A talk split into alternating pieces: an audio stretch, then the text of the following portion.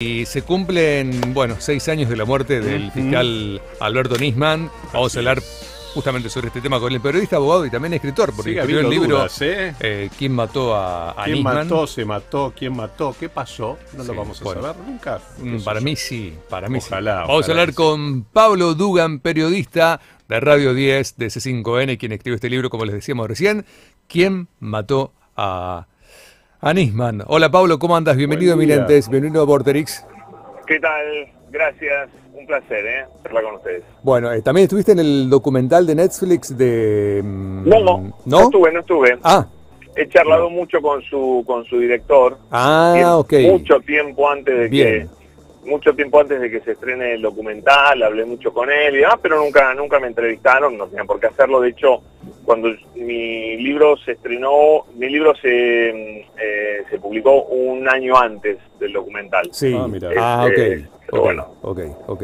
Bueno, eh, con, Ah, en respecto, ese documental no estuve. con respecto al libro, y ya pasaron seis años, ¿qué se sabe ahora de lo que Se no sabe sabía? todo, Ah, se sabe bien. todo, muchachos. Eh, mucha gente dice, ¿se sabrá algún día la verdad? La verdad ya se sabe.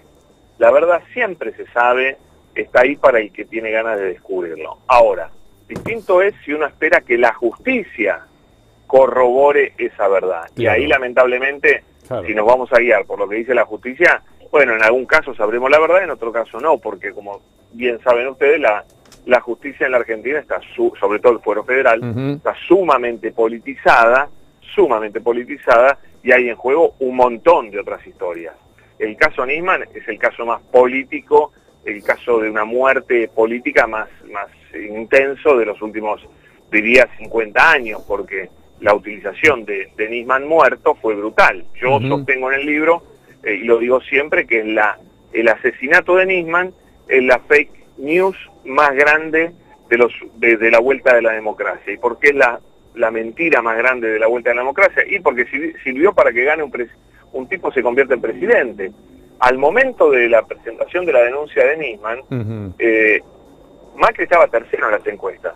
Empezaba un año electoral muy importante, el 2015, eh, donde se renovaba, bueno, había que elegir presidente a fin de año. Y después de la muerte de Nisman, y por supuesto de, de que Clarín, La Nación y bueno, eh, todo el PRO y demás dijera que lo había mandado a matar Cristina o un eh, comando iraní venezolano, qué sé yo cuánto, eh, ahí, mm, eh, en ese momento, bueno, montado sobre todo eso, Mauricio Macri se convierte en el candidato principal y termina ganando las elecciones. Obvio, no es, no es el único motivo, está claro, pero que le dio un, un empujón impresionante, no tengas ninguna duda, ¿no? O sea, bueno, vos, vos nos estarías diciendo de alguna forma, Pablo, que se suicidó Nisman. Pero ¿por qué digo yo que se suicidó? Lo digo desde siempre y lo dice mi libro con mucha prolijidad este, y, y con mucha prueba. Porque en el expediente está probado. Eh, la escucharon a la, vi- a la fiscal Payne. La fiscal Payne investigó el caso Sí. un año Sí. y dijo, no encontré una prueba, una prueba de que esto fue un homicidio. No encontró nada que le dijera a ella que esto era un homicidio. Cuando estaba por cerrar el expediente se lo sacaron, lo mandaron a la justicia federal. La justicia federal la primera medida que toma es mandar a hacer una nueva pericia eh, con un nuevo perito oficial y mete a Gendarmería a hacer la famosa esta pericia mamarracho que, que presentaron, que es un disparate total, sobre todo porque ya estaba todo, todo peritado en este caso, ya había intervenido el cuerpo médico forense en la autopsia, que son los número uno, o sea, comparar el cuerpo médico forense con los peritos médicos de gendarmería es como comparar a, a Maradona con el con el 4 de Cambaceres, ¿me entendés? O sea, no, no, no hay punto de comparación. Eh, la autopsia ya había dicho que en la muerte de Nisman no intervinieron terceras personas, que no estaba drogado, que no estaba, que no había sido atado, no tenía un solo golpe, no tenía nada. Y después vienen los, los locos estos de gendarmería que van a terminar en cana algún día, a decir que el cuerpo de Nisman estaba golpeado, confunden fenómenos post-mortem con golpes, dicen que Nisman tenía quebrado el tabique nasal y cualquier estudiante de medicina que están, están en internet, las, este, las, este, los radios X, digo, las este, radiografías de Nisman, obviamente no tenía la nariz este, rota, lo de la ketamina es un delirio total.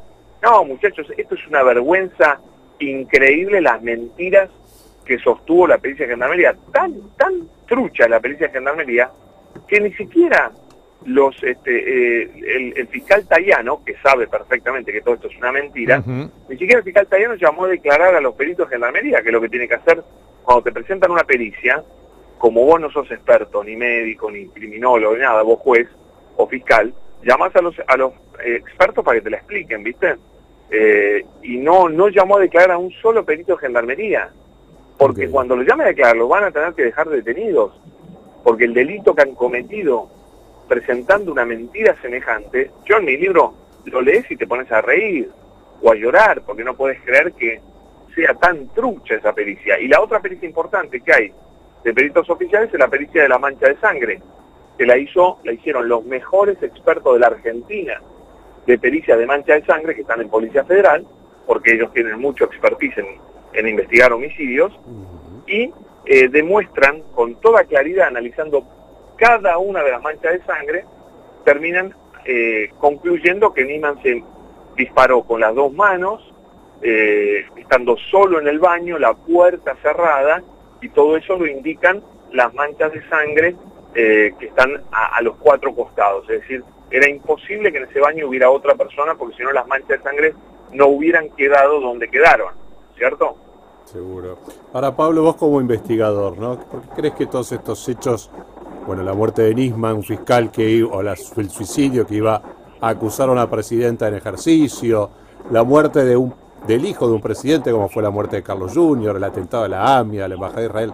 ¿Por qué siempre todos estos hechos que son gravísimos, que nunca se encuentran la verdad desde la justicia, rozan tanto la política, no? Bueno, discúlpame, ahí te tengo que corregir en algo. Caso AMIA, sí, por supuesto no se sabe nada porque todo fue utilizado políticamente desde el día uno de una manera vergonzosa.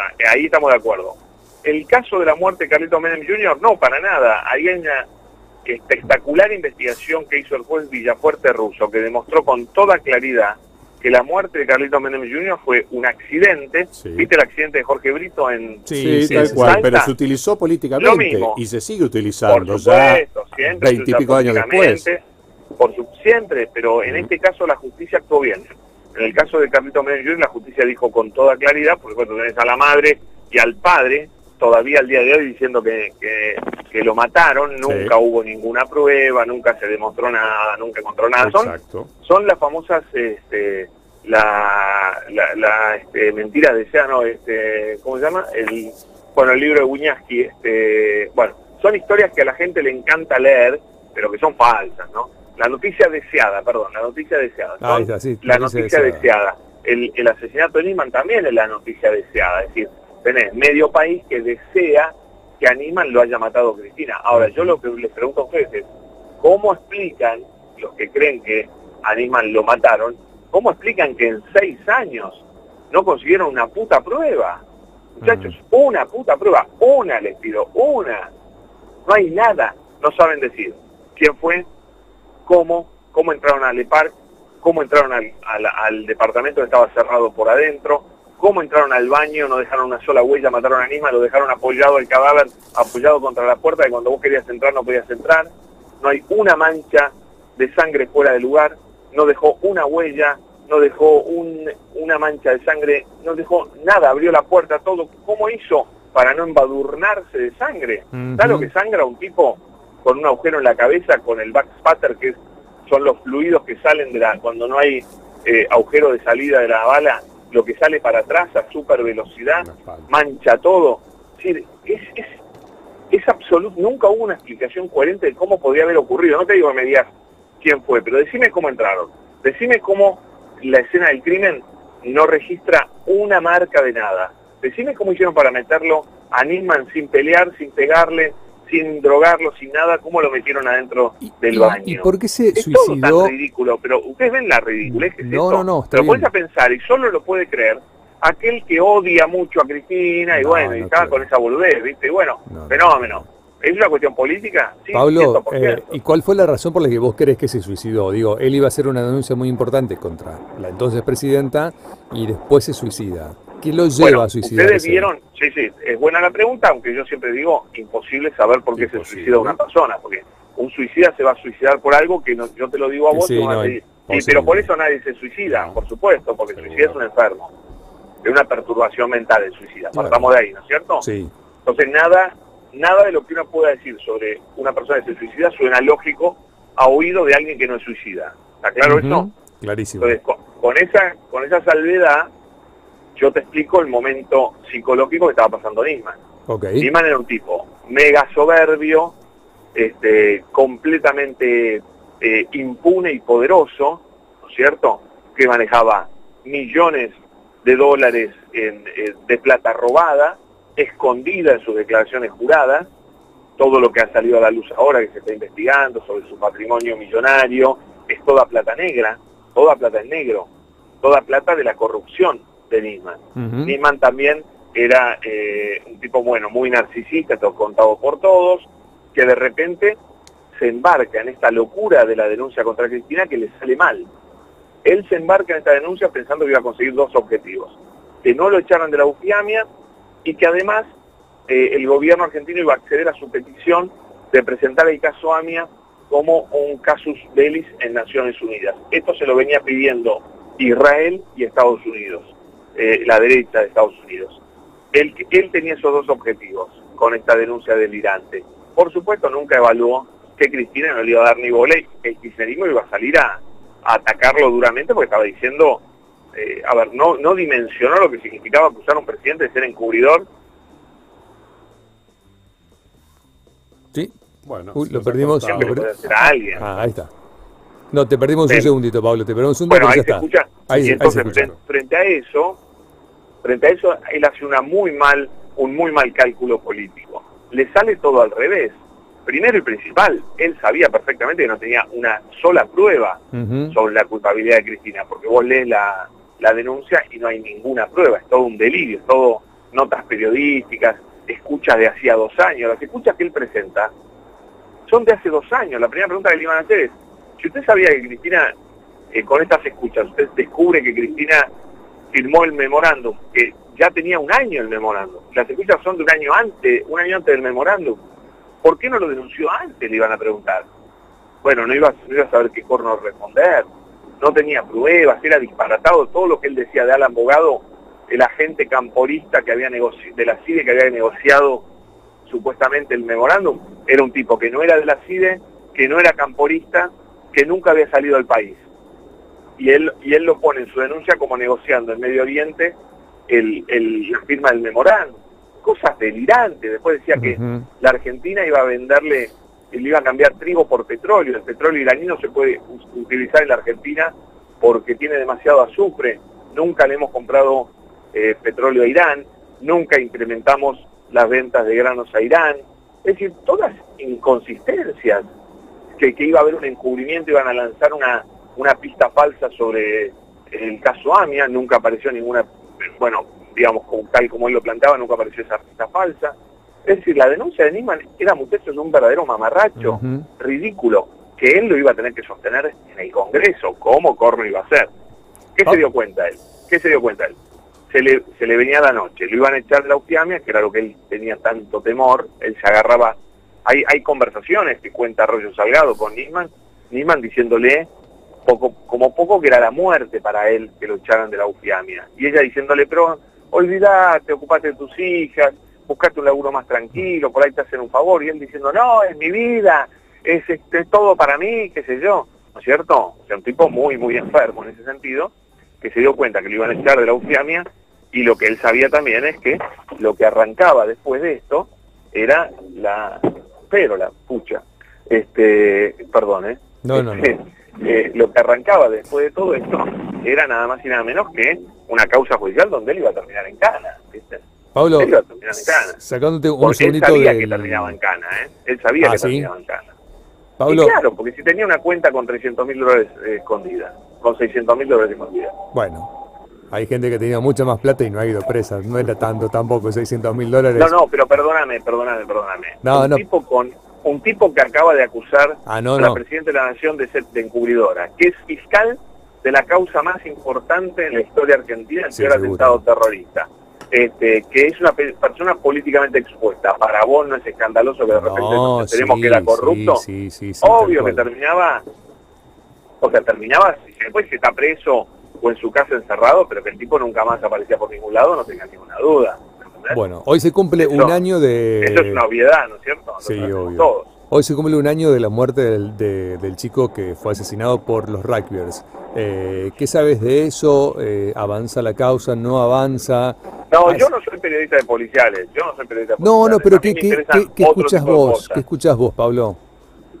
No, pero lo que- ahí sé lo que sabemos todos, que están esperando la llegada del juicio oral. Nada Ah, más, que están todos presos. Claro, sí, siguen Este, presos. Es un caso donde, donde la justicia, la verdad que actuó fuertemente, ¿no? Al apenas ocurrió, lo metieron a todos presos y ahí están esperando el juicio oral, ¿no es cierto? Bueno, y antes No, te quería no, consultar, y antes te quería consultar Sí. porque estuviste trabajando en el documental, no de Netflix, de, de Nisman, sino del de María Marta. Ahí también es raro, no, no, ese documental yo no tengo nada que ver, fui Tampoco. entrevistado nada más, Ah, fui ok. entrevistado. Ahí sí fui entrevistado y aplico dando mi testimonio, pero imagínate, hablé siete horas en ese documental. Siete horas. En la grabación. Ajá. Y después lo que ponen, obviamente no me hago cargo, a mí el documental no me gustó. Ah, ok, ok. Me parece que es un documental que no, que no dice nada de la verdad del, del caso, ¿viste? No, Parece un documental hecho en el 2003 cuando la acaban de matar a María Marta Sí. porque no, te dice absolutamente nada. El otro día justamente un, un, una- un, este, un profesor de historia de la UNTREP hizo un análisis muy bueno en Twitter diciendo este documental lo único que hace es recoger versiones de, de, de personas, pero no, no, no, no contrasta, no investiga, Claro. no busca pruebas, no nada. Es un desastre Claro. el documental en ese sentido, ¿viste? Presenta el caso, pero no hace un trabajo como el que yo hice en el libro. Yo tengo un libro sobre el caso García Belsunce que lo publiqué en el 2007 y dije todo lo que después terminó diciendo la justicia. Yo tengo experiencia. A mí, yo tardé 13 años en que la justicia diga lo que yo dije 13 años antes. ¿Entendés? No, es Mm. que, no es que me pongo yo en el, en, el, en el punto. Yo, en el año 2003, dije Carrascosa es inocente. ¿Qué pasó con Carrascosa? Lo condenaron, fue en cana siete años, pim, pum, pam. Hace dos meses la, la Corte Suprema cerró completamente el expediente con respecto a Carrascosa. Yo dije en el 2003 al que hay que investigar es a Pachelo y eh, estaba previsto para este año el juicio oral contra Pachelo por el homicidio de María Marta y bueno, por la pandemia creo que va, va a empezar en algún momento de este año. Pero fíjate lo que es eh, ir en contra de la justicia, ir en contra de Clarín, de la Nación, de, de, de todo. Yo fui en contra de todo, en el caso de García Belsunce y también en el caso Nisman. Tarde o temprano la justicia termina reconociendo la verdad. Pero en el- caso de García Belsunce tardaron, perdón, dije 13 años, me equivoqué, 17 años. Claro, sí, lo hiciste en 17 2003, años. 17. Eh, Pablo, ¿tenés 17 pensado años. algún nuevo libro?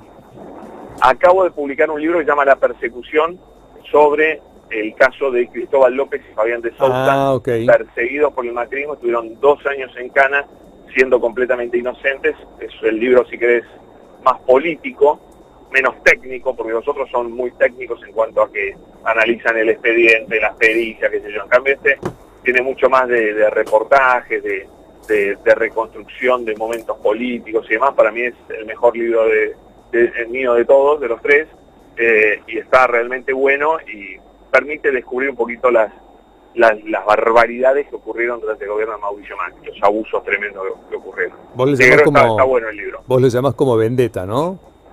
Yo digo que es la vendetta de Mauricio Macri contra Cristóbal López y en el libro se, cuenta por qué, porque hay, hay un encuentro entre Mauricio Macri y Cristóbal López que fue negociado por ambas partes. Mauricio Macri lo que quería verlo a Cristóbal López antes de ganar las elecciones y, y se juntan a hablar en la casa de Franco Macri y ahí Ma- Mauricio Macri le pide ayuda a Cristóbal López para meterla en cana a Cristina. Cristóbal López se niega y ahí se empieza a gestar la, la vendetta, que en realidad ya, ya estaba planeado, como muestra ahí con documentos de la Fundación Pensar, ya estaba planeado desde antes el desembarco en la FIP y atacar a eh, Cristóbal López por el tema de los planes de pago de oil combustible. ¿no? Todo eso ya estaba planeado de antes. Yo creo que en ese encuentro Macri le quiso dar una, una chance a Cristóbal López de que, de que se alineara con él.